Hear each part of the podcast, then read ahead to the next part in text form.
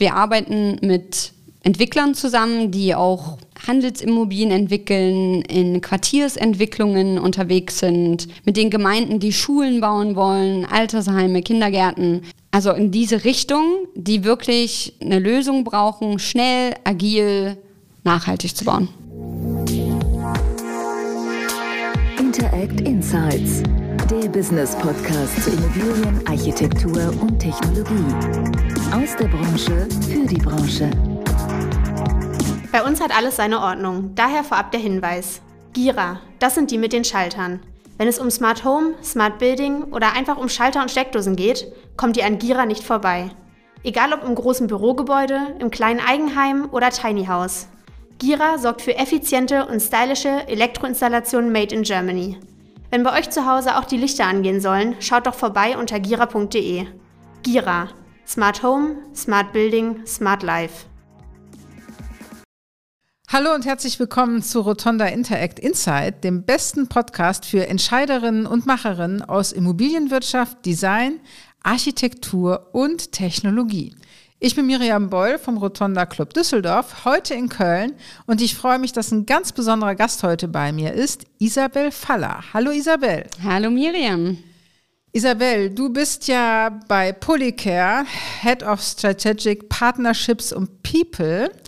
Ähm, und ihr habt was ganz Besonderes vor. Ihr seid ein Unternehmen, ihr, das die Immobilienwirtschaft und das Bauen revolutionieren wollt. Und zwar sagt ihr, wir sollen wegkommen von der Wegwerfindustrie und in eine Kreislaufökonomie kommen. Dafür habt ihr euch was total Spannendes ausgedacht. Beschreib uns doch bitte, was das genau ist. Also, alle, die in der Bau- und Immobilienwirtschaft unterwegs sind, mhm. tragen ja einen sehr, sehr schweren ökologischen Rucksack. Mhm. Und den wollen wir mit unserem Produkt, einem kreislauffähigen, flexiblen Mauerwerksystem, leichter machen. Man kann damit bis zu 70 Prozent CO2-Emissionen einsparen. Mhm. Wir können damit die Ressourcenknappheit lösen mhm. und wir können auch Abfall reduzieren.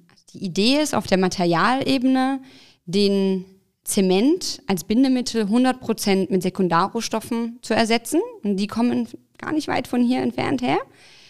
Ähm, dadurch spart man unglaublich viel CO2 ein. Man arbeitet mit Sekundarrohstoffen als Bindemittel, aber auch als Füllmittel. Und das System ist so konzipiert, dass es problemlos und schnell aufgebaut und wieder abgebaut werden kann und dadurch wiederverwendet werden kann.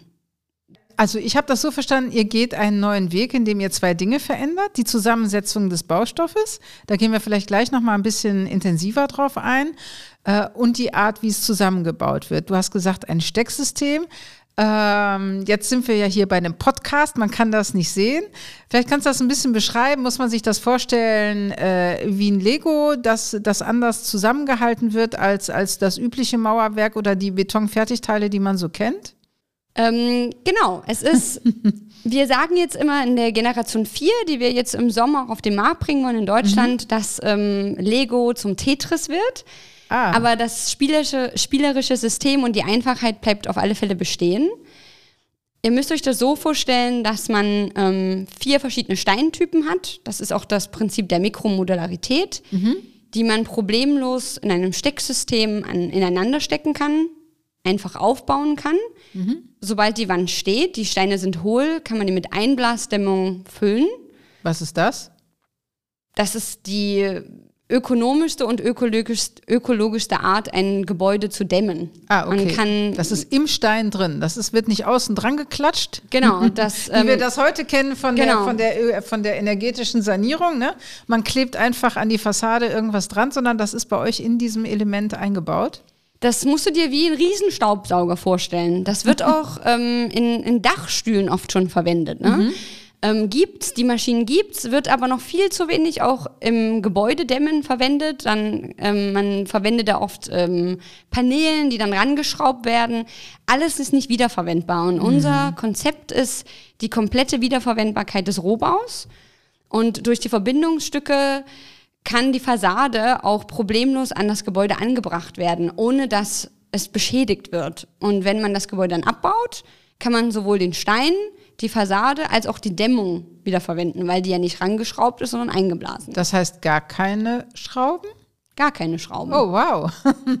äh, das hört sich total, äh, total spannend an. Das heißt, ähm, ja, das Element, aus dem das Gebäude entsteht, ist aus vielerlei Hinsicht innovativ, wenn ich das richtig mitgeschnitten habe jetzt. Ähm, ihr könnt es äh, ja zusammensetzen, zusammenbauen aber auch das Material, aus dem dieses Element hergestellt worden ist. Äh, ich habe ein bisschen drüber gelesen und, äh, und habe gesehen äh, und das ein bisschen auch woanders schon gehört, dass bei vielen Anpassungen, die wir heute beim Planen, Bauen und Entwickeln von Gebäuden, ja man auf altes Wissen zurückgreift. Und ähm, bei eurem Beton, Beton ist ja ein Baustoff, der total in der Kritik steht im Augenblick. Ne? Ich, man, wenn man, was weiß ich, äh, äh, Sendung mit der Maus guckt oder Checker Tobi, ne, da gibt's mhm. ganz viele Sendungen, äh, äh, auch für Kinder schon, die, mhm. denen wird so beigebracht, Beton, Bubu, das ist ganz böse so. Und, äh, und man kann aber Ersatzstoffe nehmen, die ähnliche Eigenschaften haben, wenn ich das richtig sehe. Und da habe ich gesehen, ja, es, es gibt äh, Flug- und Vulkanaschen, mit denen haben schon die Römer gebaut. Und das ist eigentlich ein Wissen, auf das ihr auch zurückgreift. Wie, wie seid ihr drauf gekommen? Und warum, warum ist die Eigenschaft so, so interessant auch für künftiges Bauen? Ja, also wir, wir sind in einer Epoche entstanden, da gab es das Wort Kreislaufwirtschaft noch gar nicht. Ähm, unsere Gründer ähm, hatten ein persönliches Erlebnis mit dem Haiti-Erdbeben und sind darauf erstmal auf die ganze Rohstoff-Thematik ah, okay. gekommen. Ne? Äh, mhm. Wie befähigen wir Menschen, lokale Materialien, die verfügbar sind, zu verwenden und einfach in dem Bausystem anzuwenden, sozusagen. Mhm. Wir sind oft, sehr oft abhängig von externen Hilfs Organisationen, die uns dann Rohstoffe sozusagen importieren und dann aufbauen. Das war so die Grundidee. Mhm. Das hat sich dann so weit entwickelt, dass wir wirklich zu dem Konzept gekommen sind, wir brauchen ein Produkt, was auf dem Markt mit lokal verfügbaren Stoffen ah, ähm, mhm. einsetzbar ist. Und mhm. der Beton und was da reinkommt, das sind eben Produkte, die weltweit verfügbar sind. Und der springende Punkt ist wirklich, mit den Ressourcen zu arbeiten, die es schon gibt. Und die mhm. gibt es im, in Hülle und Fülle sozusagen. Und äh, in dem konventionellen Beton wird eben Zement als Bindemittel genommen.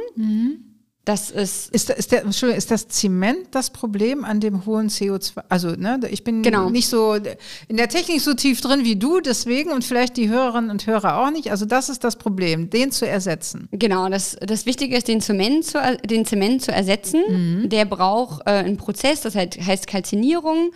Ähm, der wird erhitzt. Das muss über 1000 Grad sein. Und die Römer hatten damals schon nicht genügend Energie, über 1000 Grad irgendein mhm. Material zu erhitzen, um das dann zu verwenden. Und die haben sich an sogenannte puzzolanische Materialien gehalten, da gehört auch die Vulkanasche dazu, und haben das eben mit einer chemischen Reaktion verwendet und daraus ist ein Bindemittel geworden. Das ah, okay. mischt man dann mit den Sanden zum Beispiel. Und wir, wir arbeiten auch mit Materialien, die porzellanisch sind, aber halt keine Vulkanasche, aber wir nehmen Flugasche zum Beispiel. Mhm. Oder Schlaggen kann man auch verwenden. Und daraus wird eben ein Bindemittel anders so. als Zement. Jetzt bin ich ja, äh, wie vielleicht einige wissen, unserer Zuhörerinnen und Zuhörer in Duisburg geworden, geboren, genau. Und äh, das Wort Schlacke kenne ich. Äh, ist das die gleiche Schlacke, über die ihr sprecht? Ja, genau. Das kommt aus der Industrie und äh, das landet normalerweise auf der Deponie. Wir haben mhm. ein riesen Deponieproblem in Deutschland und in der Welt und ähm, sind aber für uns sehr wertvolle Materialien, die wir noch verwenden können. Und genau das sind die, die in unserem Baustoff landen. Also da würde ich fast sagen, haben wir schon die dritte Innovation. Wir haben das erste, die Zusammensetzung des, äh, des Elementes ist anders als, äh, als in der Regel, äh, als man heute baut. Äh, dann sind es Elemente, die man im Stecksystem zusammenbauen kann. Und dann kann man auch noch Materialien verwenden, die woanders eigentlich als Abfall gelten. Korrekt. Ähm, wie wie und wo wird denn sowas dann zusammengebaut? Du hast gesagt, nicht weit weg und ich habe jetzt Duisburg genannt. Also ähm, wo produziert ihr denn eure, ja, wie, wie, soll ich sagen, ihr wollt das Wort Betonfertigteil mögt ihr immer nicht so, aber ähm, äh, ja, das System. Das Mauerwerksystem. Das Mauerwerksystem. Genau, genau. ähm, also unser Standort befindet sich im Thüringer Wald. Das ja. ist circa eine Stunde von Erfurt entfernt. Und bis jetzt, und es gibt ja schon ein Stückchen, 13 Jahre, ähm, liegt der, der, der Fokus bei uns auf der Forschung und Entwicklung. Es dauert unglaublich lang, einen Baustoff zu entwickeln und auf den Verstehe. Markt zu bringen. Nächstes Jahr eröffnen wir dann unser erstes Werk in Deutschland, in dem dann auch auf größerem Standard und Maße dieser Baustoff hergestellt wird. Und das soll tatsächlich in NRW geschehen. Warum? Strategisch für uns das am günstigsten, weil das nah an den Hauptlieferanten liegt.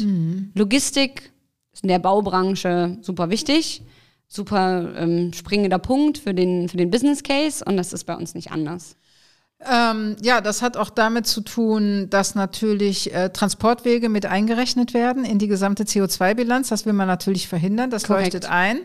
Ähm, das heißt, euer Werk wird dann, wie muss man sich das vorstellen? Wie groß ist denn so ein Werk? Also Werk, ich meine, nochmal, äh, ich kenne Stahlwerke, damit bin ich groß geworden vor der Nase. Wie muss man sich jetzt äh, euer Werk vorstellen? Wir fangen erstmal mit einem mit einem Demo-Werk an. Also wir glauben wirklich daran, klein anzufangen und das langsam organisch wachsen zu lassen. Das erste Werk, das wird nicht größer als 3.000, 4.000 Quadratmeter. Wir wollen uns da auch, wenn möglich, schon an existierenden Strukturen bedienen. Ach, super. Auch nachhaltig, müssen da nicht unbedingt eine neue Halle hinbauen. Gibt es ja in NRW auch unglaublich viele ne, Fabriken, die brach liegen. Und unser Ziel ist es, ähm, anzufangen mit ungefähr vier Tonnen Output am Tag. Das wollen wir dann relativ schnell hochfahren zu 10 bis 14 Tonnen die Stunde. Das bedeutet ungefähr 20.000 Tonnen im Jahr. Nur um das mal für dich in Kontext zu setzen. Was denkst du, produziert ein Standard-Betonwerk in Deutschland pro Jahr? Also was wollt ihr haben im Jahr? Was hast du gerade gesagt? Nee, da- das ist so die Vorstufe. Was so. denkst du, was ein Betonwerk Ich in habe nicht den blassesten Schimmer. Ich kann gar nicht in solchen Zahlen rechnen. 100.000 Tonnen. 100.000, wow. Und da wollen wir auch hinkommen. Was für Kunden setzt ihr in, in der Phase, in der ihr jetzt seid? Die Kunden, die wir, mit denen wir auch schon sprechen, sind Entwickler, Generalunternehmer, Architekten, Planer und alle die, die einfach nachhaltiger bauen möchten. Diese Kunden setzen Projekte um, bei denen CO2-Einsparen obligatorisch ist. Verstehe. Mhm. denen es aber auch wichtig ist, innovativ zu sein und agil zu denken und die da einfach auch Lust drauf haben, die Baubranche an sich einfach selbst zu bewegen. Du hast ja gesagt, äh, man spart CO2 ein. Also erstmal auch durch das Wiederverwerten der Schlacken. Also angenommen, man nimmt mal ein normales Einfamilienhaus, wie das so konventionell gebaut wird, und man würde das komplett ersetzen und in dem Umfang äh, im Prinzip mit eurem System arbeiten. Wie viel CO2 spare ich denn da? Du sparst, wenn, wenn du dir das anschaust, im Mauerwerksystem kannst du bis zu 70 Prozent deiner, deines CO2-Fußabdrucks einsparen. Oh wow, das ist aber viel. Genau, also wenn du das auch mal vergleichst mit Porenbeton, also unser Global Warming Potential sind ungefähr 6 Kilo CO2-Äquivalent und Porenbeton sind 102 Kilo CO2. Oh mein Gott. Also das ist schon massiv und eigentlich ein No-Brainer für die Zukunft, äh, wenn man also nicht nur den Regulariendruck hat, was zu verändern, sondern auch selbst für seine eigenen Kinder eine Zukunft noch bauen möchte. Ne? Jetzt ist das natürlich äh, so neu, dass äh, was ihr euch da gerade ausdenkt, gerade in der in der Entwicklungsstufe, in der ihr gerade seid, weil wenn ich das richtig verstanden habe, äh, habt ihr sehr viel Forschung und Entwicklung gebraucht, um genau auch zu dieser Zusammensetzung zu kommen. Muss man da nicht, weiß ich nicht, gibt es dafür einen TÜV? Muss man das zertifizieren lassen? Wie funktioniert sowas? Weil letztendlich kommen ja die Projektentwickler und sagen, hält das überhaupt? Pustet das der Wind nicht um? Ich weiß nicht, was für Fragen kommen oder Architekten stellen ja dann auch so Fragen. Also Haltbarkeit und Langlebigkeit, wie, wie kann man das dann nachweisen? Ja, wir sind in Deutschland, da brauchst du für alles äh, ein Diplome, Zertifikat. Zertifikate, ja. Das ist auch eines der Gründe, warum wir tatsächlich in Namibia und Südafrika vor, vor ähm, ein paar Jahren angefangen haben, um das ganze Konzept vom kreislauffähigen Bauen erstmal zu testen. Verstehe. Für unsere dritte Generation Produkt hat es uns in Deutschland sieben Jahre gedauert, eine äh, Zulassung Wahnsinn. zu bekommen, in Südafrika eine. Aber das jetzt mal zur Seite. Für, für die jetzige ähm, Generation, äh, mit der wir arbeiten, ist das Material bereits auf dem Markt zugelassen. Wie gesagt, der Geopolymer ist nichts Neues. Wir passen eben das Rezept auf unser mikromodulares System an. Und diese Zulassung, ähm, da sind wir jetzt, stecken wir tief im Prozess drin. Wir haben viel gelernt das letzte Mal. Das geht hoffentlich jetzt ein bisschen schneller. ähm, aber was das Gute ist, dass man mit Zulassungen im Einzelfall schon bauen kann. Wenn also jetzt ein Entwickler zu uns kommt und Lust hat, ein Gebäude zu bauen, dann können wir da in den Prozess eines, einer Zulassung im Einzelfall reingehen. Du hast uns gerade erklärt, Isabel, wie das mit dem Mauerwerksystem äh, funktioniert. Ähm, wie viel braucht man denn für so ein typisches Einfamilienhaus? Kann man das sagen? Ja, das ist sehr, sehr schwer zu sagen. Das kommt drauf an, wie viele Stockwerke das hat, äh, natürlich die Größe, wie viele Fenster und so weiter. Aber wir sagen, dass man ungefähr 40 Tonnen für mhm. 100 Quadratmeter braucht. Okay.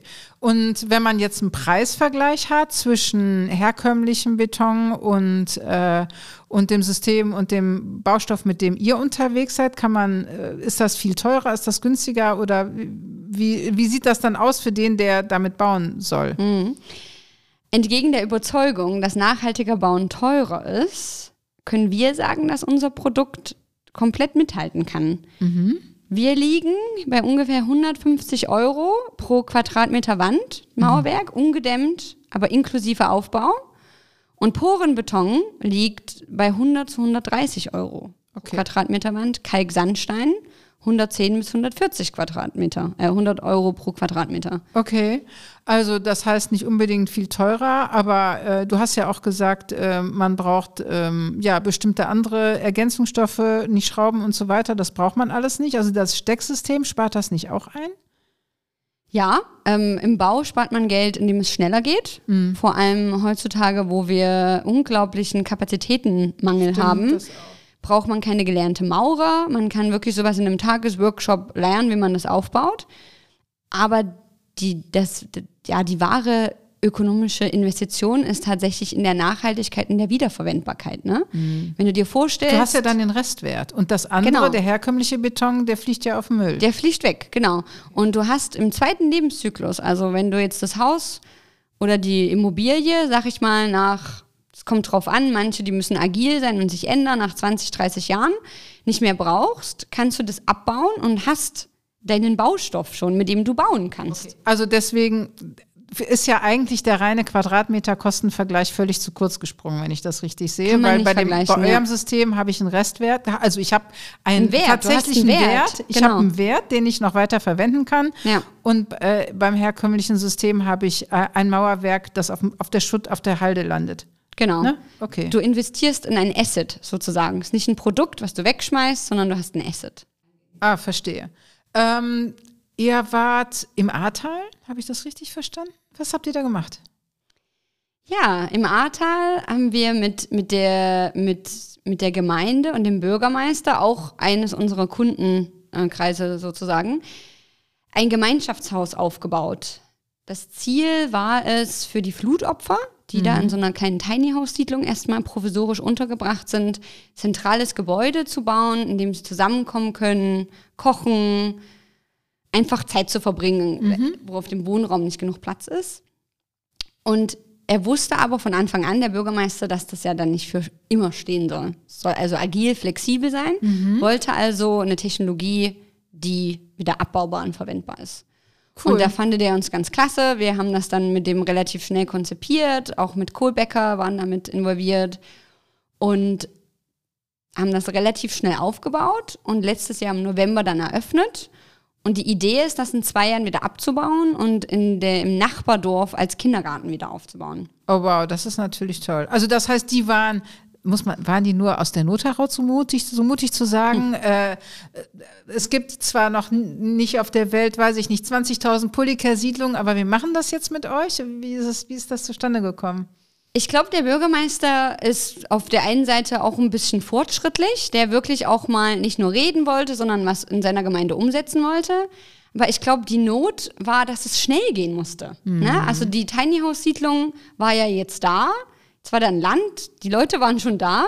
Und das kann jetzt nicht ein, zwei Jahre dauern, bis da so ein Haus steht. Und unser Rohbau kannst du in, in einer Woche, steht der. Wahnsinn. Ja. Oh, coole Erfahrung. Ja, wir haben jetzt, du hast gesagt, einen Gemeinschaftsraum. Ich habe also nach den Nutzungsarten gefragt, aber sind so kleinere äh, Container, weiß ich nicht, Ersatzschulräume? Was sind so die typischen Größenordnungen? Ist das festgelegt auf eine Nutzungsart? Das war die Generation 3. Ah. Ähm, wir bewegen uns ja jetzt zur Generation 4. Das launchen wir jetzt im Sommer. Und dieses Mauerwerksystem ist für die Gebäudeklasse 4 ausgelegt. Und das bedeutet für Bauwerke, die bis zu 13 Meter hoch sind. Oh, wow. Also auf alle Fälle auch mehrstöckig. Und wie gesagt, wir arbeiten mit Entwicklern zusammen, die auch Handelsimmobilien entwickeln, in Quartiersentwicklungen unterwegs sind, mit den Gemeinden, die Schulen bauen wollen, Altersheime, Kindergärten. Also in diese Richtung, die wirklich eine, eine Lösung brauchen, schnell, agil, nachhaltig zu bauen. Die, die sagen natürlich wahrscheinlich jetzt erstmal, ja, lass uns mal den berühmten Piloten machen. Aber da habt ihr auch richtig Lust drauf, weil da kann ja im Prinzip auch mehr draus entstehen, oder nicht? Genau, es ist jetzt erstmal wichtig, das erste Gebäude mit der Generation 4 zu bauen. Sprechen da auch schon mit Kunden, die da Lust drauf haben. Und dann kommen Investoren und andere Kunden und schauen sich das an. Und da habe ich keinen Zweifel, dass sie dann auch selber überzeugt sind und damit bauen wollen. Also ich habe ja jetzt äh, ein paar Fotos gesehen von dieser Art, wie man so dieses Stecksystem, diese Wand zusammenbaut. Was kann man denn davor machen, äh, damit es nicht von, also damit, äh, es sieht ja dann nach Rohbau aus. Kann man das in jeder Art verputzen, anmalen?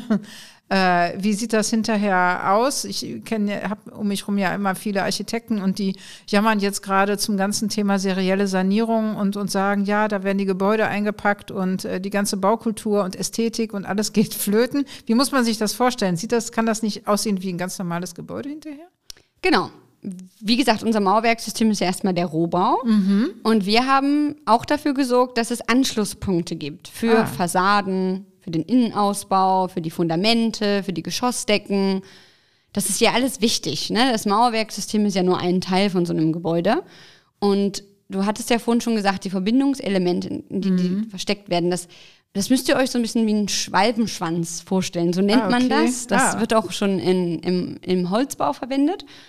Und der steht innen und außen ein bisschen über. Und daran kann dann zum Beispiel eine ganz normale Steckfassade oder Holzfassade angebracht werden. Also das sieht dann aus wie ein normales Gebäude. Okay, wenn es besonders nachhaltig sein soll, müssen im Prinzip die anderen Komponenten, also die nachhaltig anderen Komponenten müssen dann so nachhaltig sein, wie der Bauherr das dann eigentlich will. Ne? Der weiß bei euch. Beim Mauerwerk habe ich schon mal X eingespart. Ne?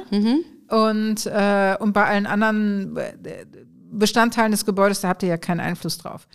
Noch, noch nicht. ah, also wir, wir, wir wissen natürlich, dass das Mauerwerksystem wichtig ist und darauf konzentrieren wir uns auch. Aber in der Materialität, mit der wir arbeiten, ähm, ist es uns durchaus bewusst, dass wir auch andere Elemente des Rohbaus bedienen können. Also es wird vielleicht spannend mal in ein paar Jahren, dass wir über Dachziegel nachdenken, über Decken, um das eben als Komplettlösung anzubieten. Ja, stimmt. Wenn ich mir das die Form vorstelle, warum nicht auch Dachziegel? Ist Genau. Richtig. Gut, deswegen ist es wahrscheinlich auch wichtig, in die Produktion zu gehen, weil dann äh, kann man die natürlich auch auslassen. Ja, super, super spannend, wenn ich mir das so vorstelle. Du hast es eben kurz äh, angedeutet, dass ihr, äh, dass ihr einiges von den, von den Dingen, die du, für die ihr hier sehr viel Zeit gebraucht habt, um das hier äh, in Deutschland machen zu können, äh, in, in Afrika schon mal ausprobiert habt. Du hast ja durch deinen Werdegang äh, auch einen starken Afrika-Bezug. Äh, dein Master hast du in Johannesburg gemacht und warst äh, unter anderem in Pretoria für die Deutsche Gesellschaft für internationale Zusammenarbeit aktiv und hast dort auch Projekte zum Thema Gewalt und Verbrechensprävention unterstützt. Wie gibt's jetzt den Bogen zum Thema Polycare? Ja, ich bin tatsächlich eine Deutschland-Rückkehrerin. Ah, Nach 17 Jahren Südafrika bin ich seit drei Monaten wieder in Deutschland. Und wie es so oft passiert, bin ich zu Polycare über einige Umwege gekommen. Ich hatte in Kapstadt bei einer NGO gearbeitet, die auf dem Gebiet urbane Stadtentwicklung und Gewaltprävention tätig ist. Und in diesem Zusammenhang bin ich jemandem vorgestellt worden, der Lizenzpartner für Polycare in Südafrika werden wollte. Und zu der Zeit war ich unzufrieden mit meinem Job und wollte sowieso wechseln und habe mich denen dann regelrecht aufgedrängt und bin dann so zu indirekt zu Polycare gekommen. Leider hat er dann erstmal den Investor verloren für Polycare Südafrika. Musste mir dann noch was anderes suchen in zwei Jahren. Bin dann aber, wie gesagt, vor zweieinhalb Jahren wieder über Polycare gestolpert und zwar bei der Eröffnung des ersten Demonstratorhauses in Johannesburg. Oh, cool. Da hatte eben Polycare Deutschland verstanden, eben was, was, was wir auch vorhin besprochen hatten, die Wichtigkeit für Investoren, so ein Haus mal anfassen zu können, war da genauso wichtig. Und das hatten die dann unterstützt. Ich war bei, der, bei dem Launch eingeladen, habe dann unseren jetzigen Co-CEO Andreas kennengelernt, vorgestellt, dass ich das ganz toll finde und ja, ein paar Monate später war ich dann dabei.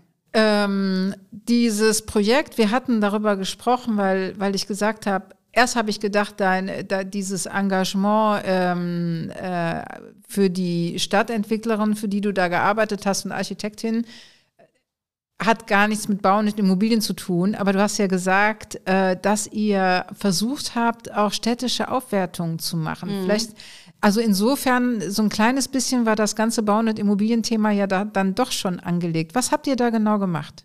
Ich weiß nicht, inwiefern du mit der südafrikanischen Geschichte vertraut bist. Ähm, aber drei Jahr, 300 Jahre Kolon Kolonialisierung und dann gab es die Apartheid bis 1994. Und in dieser Zeit gab es eben systemische räumliche Abgrenzungen zwischen den reichen, einkommensstarken, weißen Gebieten und den armen, schwarzen Bevölkerungsgebieten. Townships werden die genannt. Und die Gebiete, die waren vorsätzlich so geplant, dass ein unzureichender Zugang zu Dienstleistungen wie Wasser, ähm, sanitäre Einrichtungen, Gesundheitsversorgung und so weiter einfach nicht gegeben waren und sind auch heute. Die sind oft am Rande der Stadt, weit weg von den Jobs, wirtschaftlichen Tätigkeiten und das ist ein Nährboden für Kriminalität. Und die NGO, mit der ich zusammengearbeitet habe, und auch mit der, mit der Stadt Kapstadt zusammen haben wir mit Planern und Architekten nach dem Placemaking-Prinzip gearbeitet. Oh wow. Placemaking ist ein ganzheitliches Konzept der Stadtplanung und des Designs öffentlicher Räume im Allgemeinen. Und das Ziel ist, lebendige, inklusive und menschenzentrierte Orte zu schaffen. Ich glaube, das ist wirklich das Wichtigste. Dass es beteiligungsorientierte Planung gibt, kommt also nicht von irgendwo und dann weiß man gar nicht, wo das herkommt. Die Bedürfnisse der Nutzergruppen werden berücksichtigt ähm, und verbessert dadurch eben die Lebensqualität. Und ich finde, genau das ist ja das auch, was wir heute hier in Deutschland wollen. Ne? Die Bauwende bedeutet ja nicht nur einfach den Zement wegzulassen, sondern das Konzept Bauen und Gebäude komplett umzudenken. Und da geht es meiner Meinung nach am meisten um Lebensqualität, die Menschen und um Schaffung positiver Energie. Finde ich total spannend, dass du das äh, eigentlich ja jetzt zusammenführen kannst. Genau. Du bist natürlich, äh, sag ich mal, ähm, von diesem sehr städtebaulich und, und auch sozial getriebenen Thema äh, jetzt in, ja, in einen sehr technischen Bereich gekommen. Also wenn ich höre, wie du da, ähm, sag ich mal, über die Zusammensetzungs, äh, über die Genese der verschiedenen Materialzusammensetzung eurer, äh, eurer Elemente philosophieren kannst, das ist natürlich ein ganz neues Wissen. Aber wenn man das mal zusammenfügt und sagen kann, ja, ihr könnt auch mit euren schnell auf baufähigen Gebäuden auch in sozialen Brennpunkten schnell Entlastung schaffen. Äh, Im Prinzip kann man ja auch aus so einem Zusammen, aus so einem Bau so eine Art Happening schon machen ne, und alle mit beteiligen, ne, wenn man das richtig gesehen hat. Äh, da ist ja plötzlich auch die, die, äh, der Bauprozess gar nicht mehr Herrschaftswissen oder hierarchisch. Ne? Selbst das könnte man ja eigentlich äh, inklusiv machen, wenn ich das so richtig sehe. Habt ihr da solche Projekte vor? Oder ne, für mich klingt so euer Ahrtal-Projekt so wie so ein, so ein erster Test eigentlich in diese Richtung, weil es da auch so schnell gehen musste. Und äh, ja, wir haben ja große Klimaveränderungen. Vielleicht kann ja euer ganzes System, ich gehe ja davon aus, dass ihr auch weltweit irgendwann unterwegs sein sollt. Vielleicht kann das ja wirklich so eine tolle Marke werden, genau für solche, ja, Situationen, wo es entweder sozial oder ökologisch eben gerade ganz schnell anders gebaut werden muss. Ja. Ich spreche immer gern von der Demokratisierung der Bauindustrie. Wie du schon gesagt hast, sehr hierarchisch. Und ja, genau, wir haben ja mit unserer Generation 3 in Namibia schon den Berg aufgebaut. Und nachdem wir die Generation 4 von dem Mauerwerksystem jetzt dieses Jahr in Deutschland erfolgreich einführen und validiert haben, planen wir dann auch ab nächsten Jahr eine globale Expansion wieder des Produktes. Und das passiert durch ein Lizenzgeschäftsmodell, Ah ja. genau wie in Namibia. Ähm, gehen eben wirklich weg von dem ganzen Hilfe zur Selbsthilfe-Konzept ähm, und fördern eher einkommensgenerierende Aktivitäten und unterstützen lokale Unternehmen aktiv, diese Technologien anzunehmen, herzustellen und die spezifischen Gegebenheiten auch anzupassen. Ne? Also das klingt äh, für mich ganz spannend. Jetzt stelle ich mir natürlich trotzdem vor, dass die, ähm, dass die ja, bestehende Baustoffindustrie keine Lust hat, äh, Marktanteile abzugeben. Die haben wahrscheinlich jetzt sowieso Probleme, weil äh, ja, die Zinsen so hoch sind, Projektentwickler nicht bauen können, das Geschäft ist ziemlich eingebrochen. Die werden da wahrscheinlich nicht so erfreut sein, wenn da so eine junge Truppe kommt und sagt, äh, schaut mal hier, äh, unser Beton ist anders zusammengesetzt und ihr seid, ne, ihr, ihr werdet Probleme haben. Habt, seid ihr im Austausch mit denen? Wie muss man sich das vorstellen? So Neulinge auf so einem Markt sind ja nicht unbedingt willkommen. Also wir, ähm, wir, wir glauben an Kollaboration anstatt an Konkurrenz. Uns ist es sehr, sehr wichtig, im Austausch zu bleiben mit sämtlichen Akteuren in der Branche. Wir, wir sind auch nicht abgeneigt mit Betonherstellern und so weiter. Wir tauschen uns da auch schon aus. Ähm, es gibt ja auch schon viele Betonhersteller, die schon verstanden haben, dass sie auch nicht so weitermachen können, wie sie, wie sie es bis jetzt her gemacht haben. Viele bieten so Hybridmischungen an.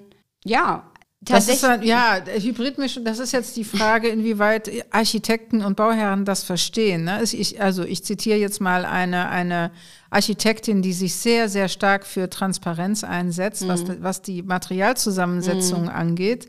Und sie sagt, äh, dass die Baustoffindustrie absichtlich äh, Intransparenz, äh, intransparent deklariert.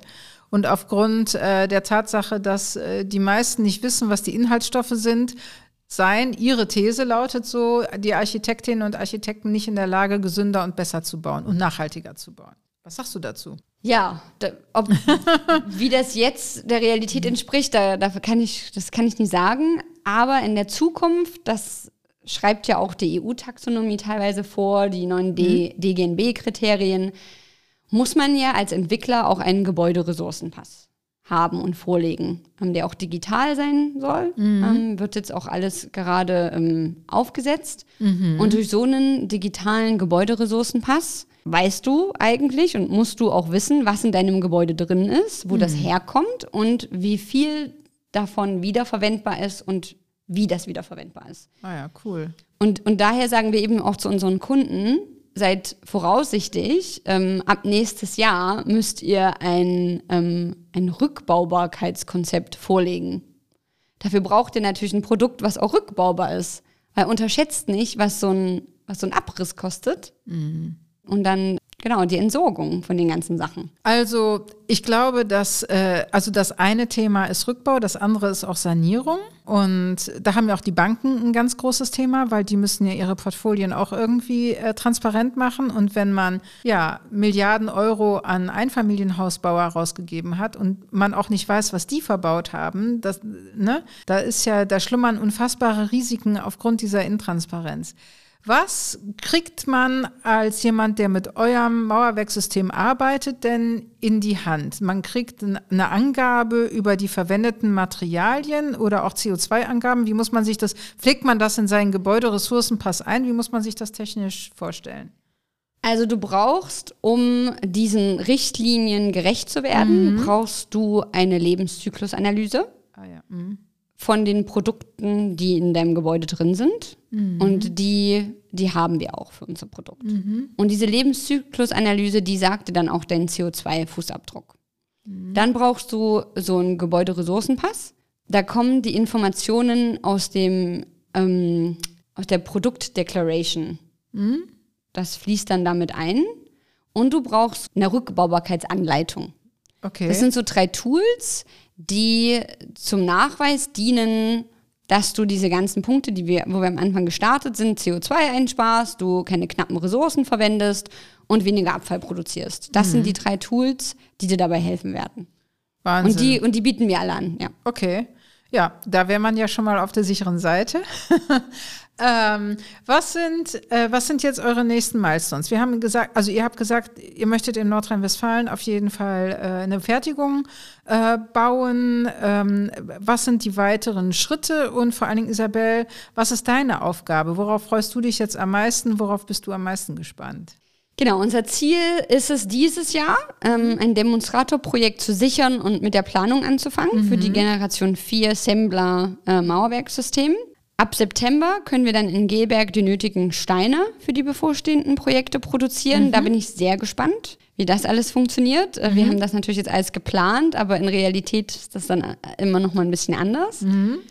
Ganz spannend auch äh, für, für unsere Kunden ist dann, dass wir mit den letzten Tests anfangen können für die Zertifizierung. Mhm. Das ist ein weiterer Meilenstein, den wir natürlich auch haben, diesen Prozess. Und dann die Demofabrik in NRW. Da, und da, und ähm, wie gesagt, als Head of Strategic Partnerships bin ich involviert und federführend ähm, verantwortlich für den Aufbau eines Netzwerkes. Und da geht es nicht nur um Kunden, da geht es auch um Lieferanten, da geht es um die ganze Standortfrage, um Kreislaufwirtschaftspartner mhm. und so weiter. Und da bin ich eben gerade sehr aktiv. Welche äh, Partner sucht ihr denn aktiv? Das ist ja die Möglichkeit. Hier im Podcast kann man ja sowas gerne einfach auch mal loswerden. Also wenn du sagst, klar, Kunden, die damit bauen wollen, ist logisch. Aber welche Partnerinnen und Partner wären denn jetzt toll für euch, die in welcher Art und Weise euch begleiten sollen? Also wie gesagt, wir Mal sind nach Wunschkonzert. Wunschkonzert, ja. Ja, die Kunden hast du ja schon angesprochen. Ähm, dann, wie gesagt, wir wollen einen kreislauffähigen Rohbau anbieten. Mhm. Wir haben das Mauerwerkssystem. Wir suchen nach Firmen, die kreislauffähige Dächer anbieten, kreislauffähige Fassaden, kreislauffähige Geschossdecken, mhm. Fundamente, Fenster, Türen, alles, was zu so einem Haus dazugehört, wollen wir zusammenarbeiten in unseren ersten Projekten um das eben gesamtheitlich kreislauffähig zu machen. Total spannend. Äh, gut, dass du das einfach mal ja so zu, zusammengefasst hast. Äh, äh, wir beide sehen uns ja äh, aller, aller spätestens zum Klimafestival. Äh, das, vielleicht wollen wir das kurz erwähnen an der Stelle. Das Heinze Klimafestival Ende November. Da sind mhm. natürlich sehr, sehr viele Hersteller. Das kann natürlich sein, dass, äh, dass ihr da einige dieser Partner kennenlernt. Ähm, erstmal vielen Dank, dass du uns das so erläutert hast. Super, super spannend, mal ja mit einem Unternehmen zu sprechen, das so viel Neues noch vor sich hat äh, und so innovativ mit so frischen Gedanken in diesen ja ein bisschen festgefahrenen und auch etwas altbackenen Bau- und Immobilienmarkt äh, dazu stößt. Isabel Faller, ich drücke euch ganz doll die Daumen. Ähm, wir sind gespannt äh, auf das Werk und wir verfolgen mal ganz, ganz aufmerksam, auch über, über LinkedIn, über Social Media, was, äh, was ihr in diesem Jahr noch alles erreichen könnt von eurem sehr, sehr ehrgeizigen Plan. Isabel, viel Erfolg dabei und danke, dass du Zeit hattest. Dankeschön für die Plattform. Interact Insights, der Business Podcast zu Immobilien, Architektur und Technologie. Aus der Branche für die Branche.